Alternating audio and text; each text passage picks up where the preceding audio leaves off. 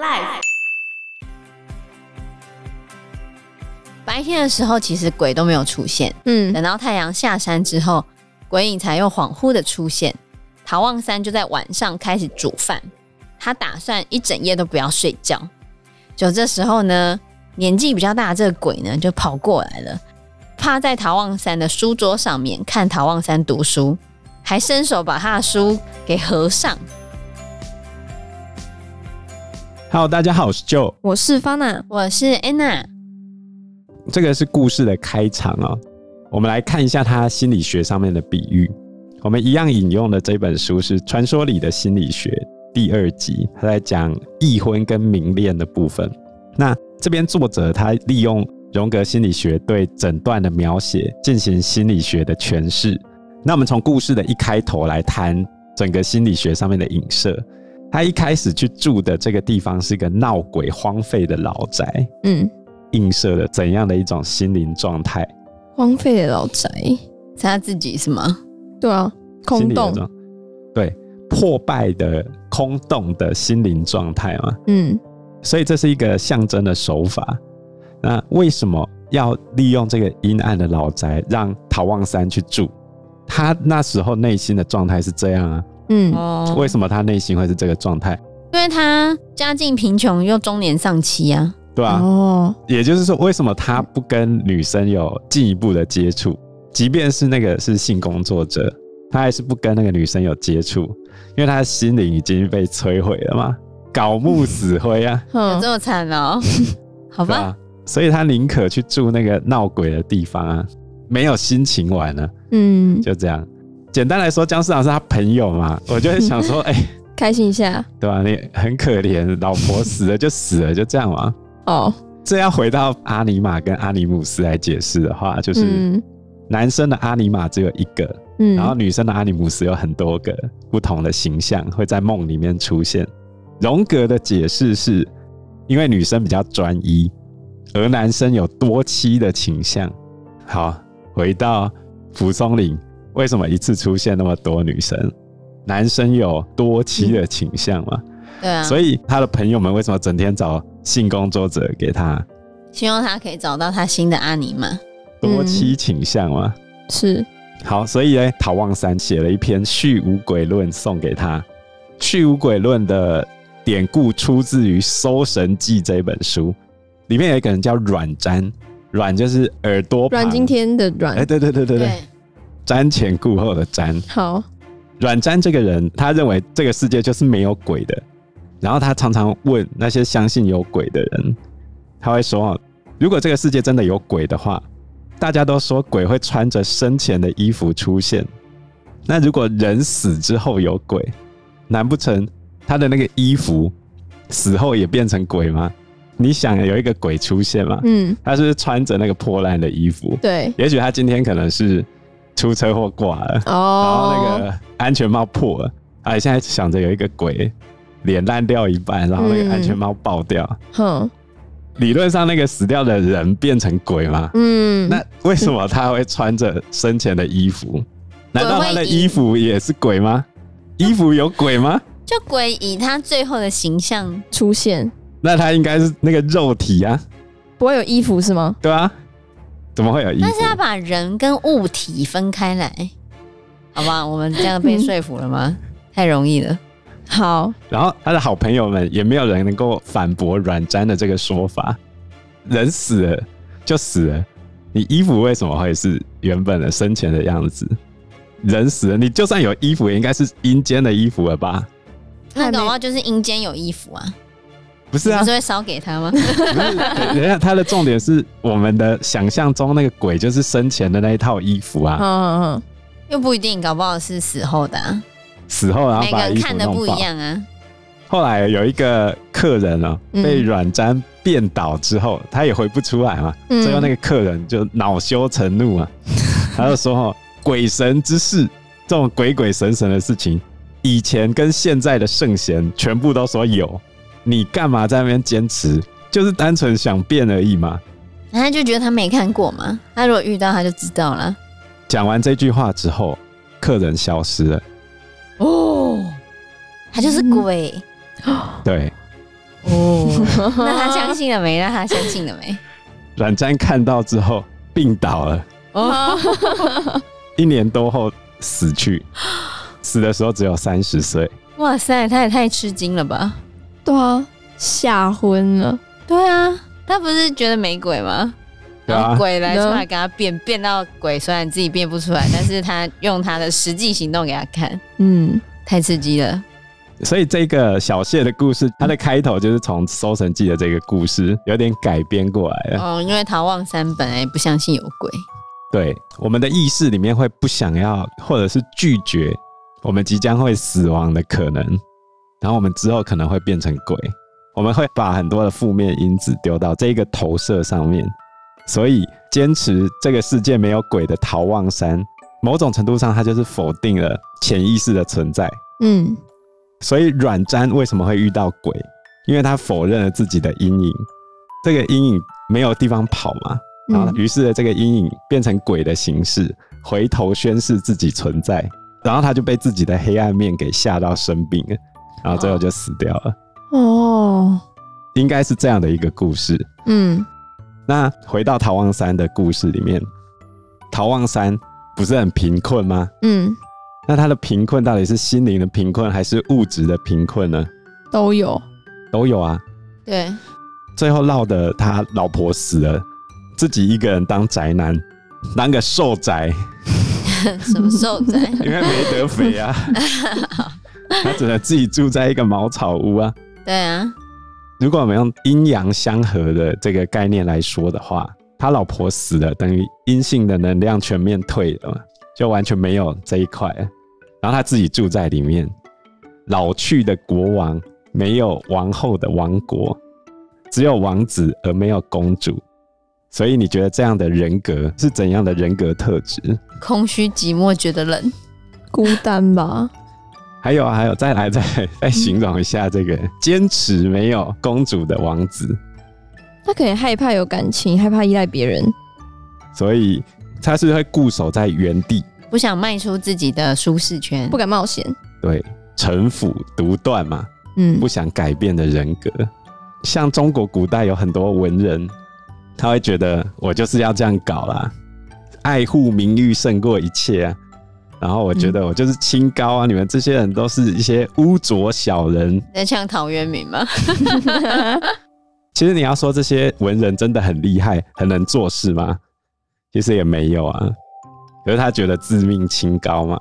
结果不信鬼的陶望山在住的第一天，马上就遇到女鬼了，因为他缺乏阴性能量嘛。阴性能量一次就出现两个。然后你想一想，为什么他们要去逗弄陶望山？我们接续故事的一开头，他朋友不是送一堆性工作者给他吗？但是他一直推掉。对，所以这两个女鬼去逗陶望山的目的是什么？如果我们把这个情节跟聂小倩合在一起，你觉得女鬼想要做什么事情？要他的命啊？当然不是啊！哦，不是女鬼一开始出现 要干什么？干嘛？吸他的精气啊！要勾引他，哦，就是对啊，勾引他，对啊，就是单纯要勾引他。没想到陶望山都忍下来。我们回头看宁采臣，宁采臣也有忍下来，他也忍下来，嗯，也是这种女生追男生跑的模式嘛，嗯。所以，如果我们回到心理学层面的话，就是你的阴暗面想要勾起你注意嘛。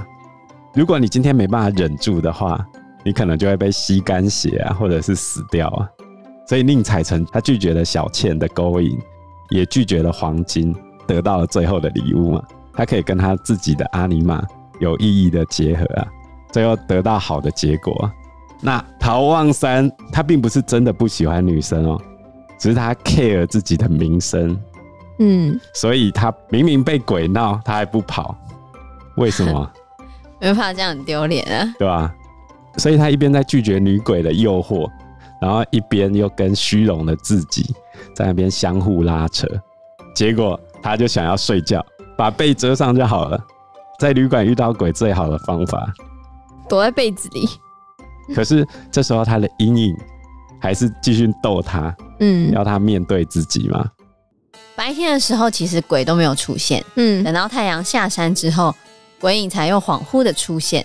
陶望三就在晚上开始煮饭，他打算一整夜都不要睡觉，要熬到明天的早上。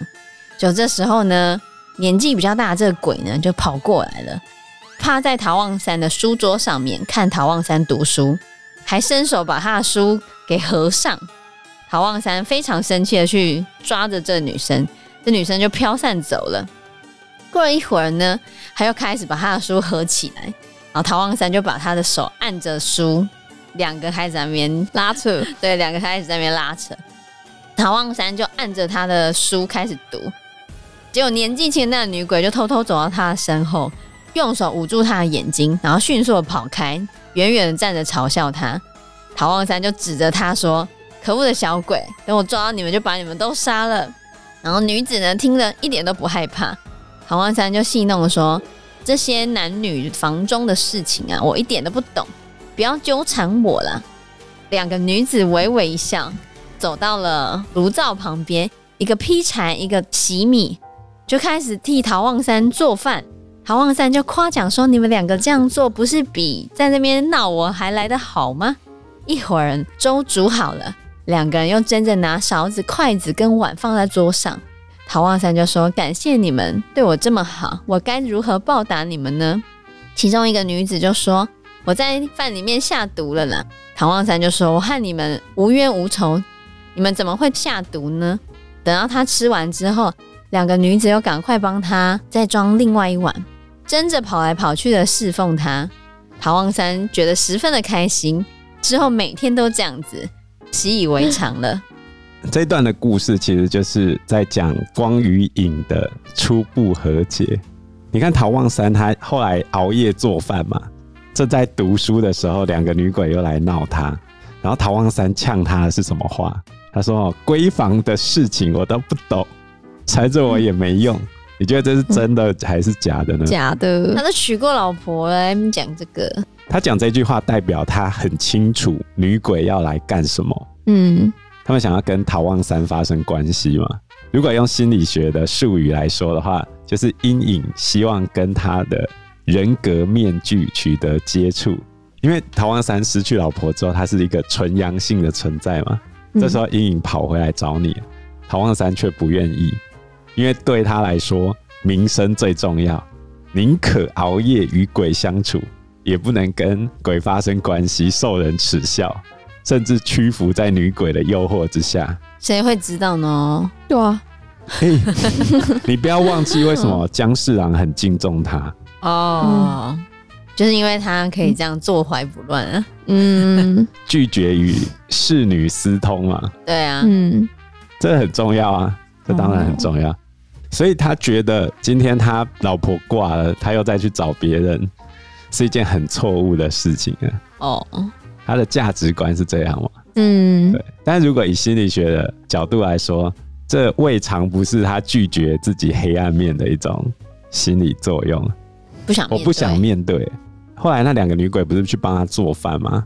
其实就是描写陶望三跟他的阿尼玛取得和解，阿尼玛退后了一步，不再苦苦相逼吗？哦，对，不再捉弄他了。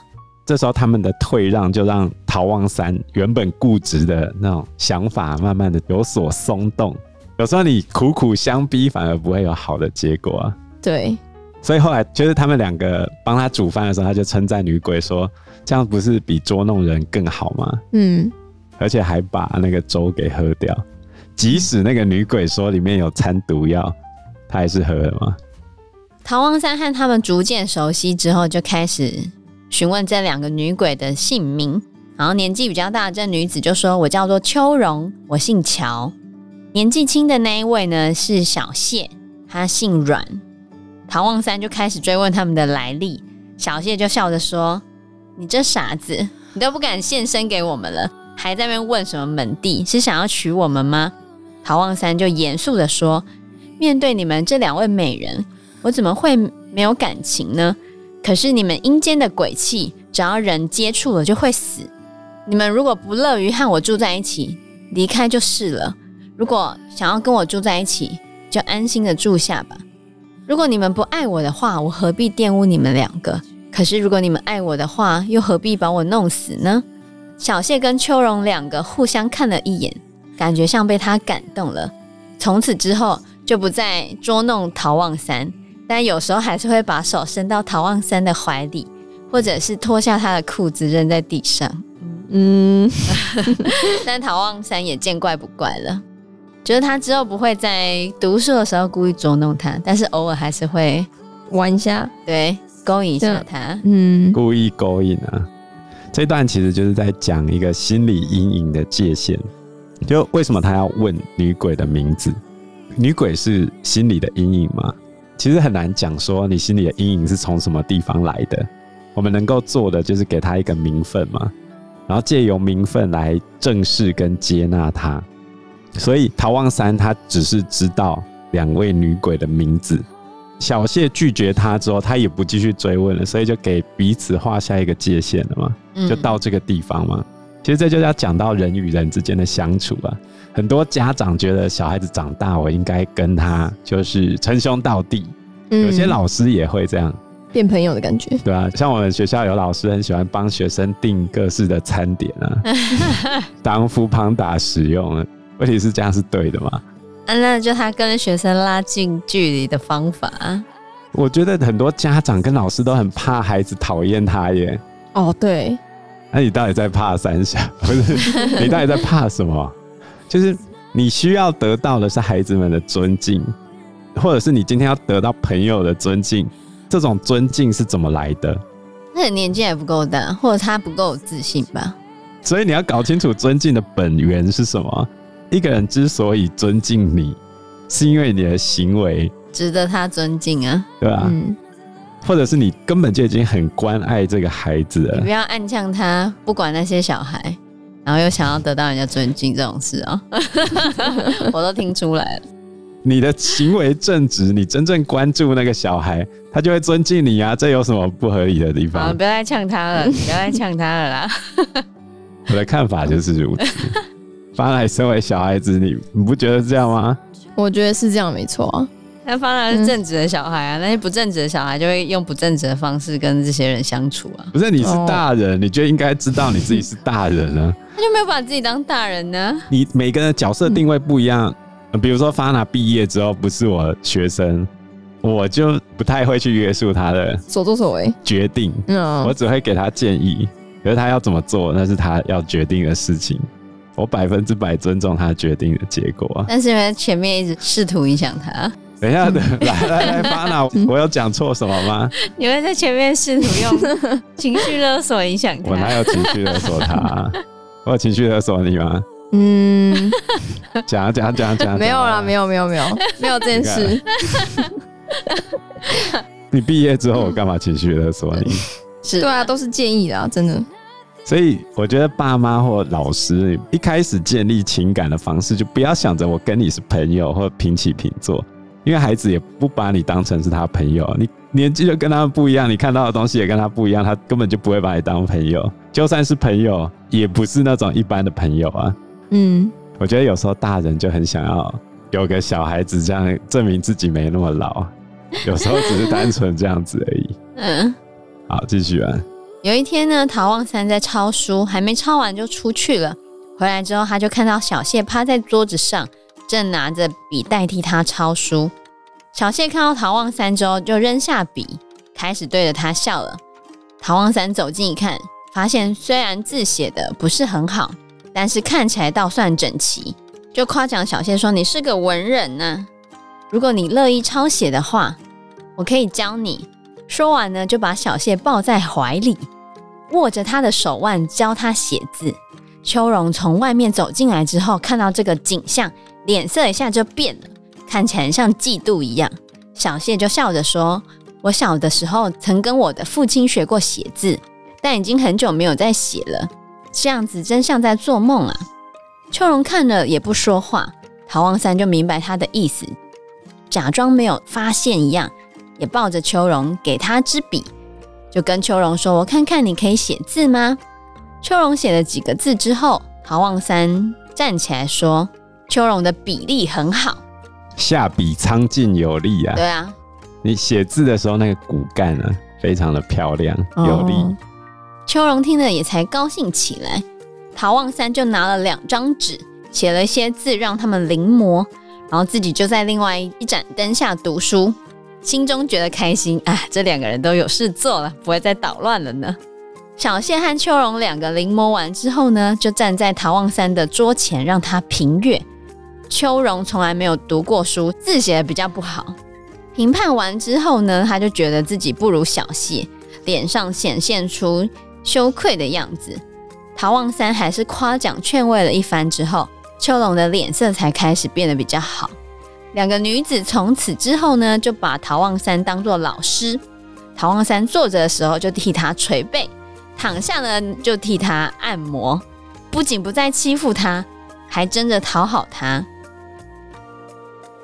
因为时间关系，我们这一集节目就到这边喽。有任何的建议，都可以在留言区告诉我们，或者是直接在 Facebook 或者是 IG 留言我们，我们都会回应你哦。喜欢我们节目的话，欢迎按赞、订阅、加分享。如果喜欢我们今天的内容的话，也欢迎赞助我们一杯咖啡的钱，让我们可以走得更长更久。谢谢大家，谢谢大家，拜拜，拜拜，拜拜。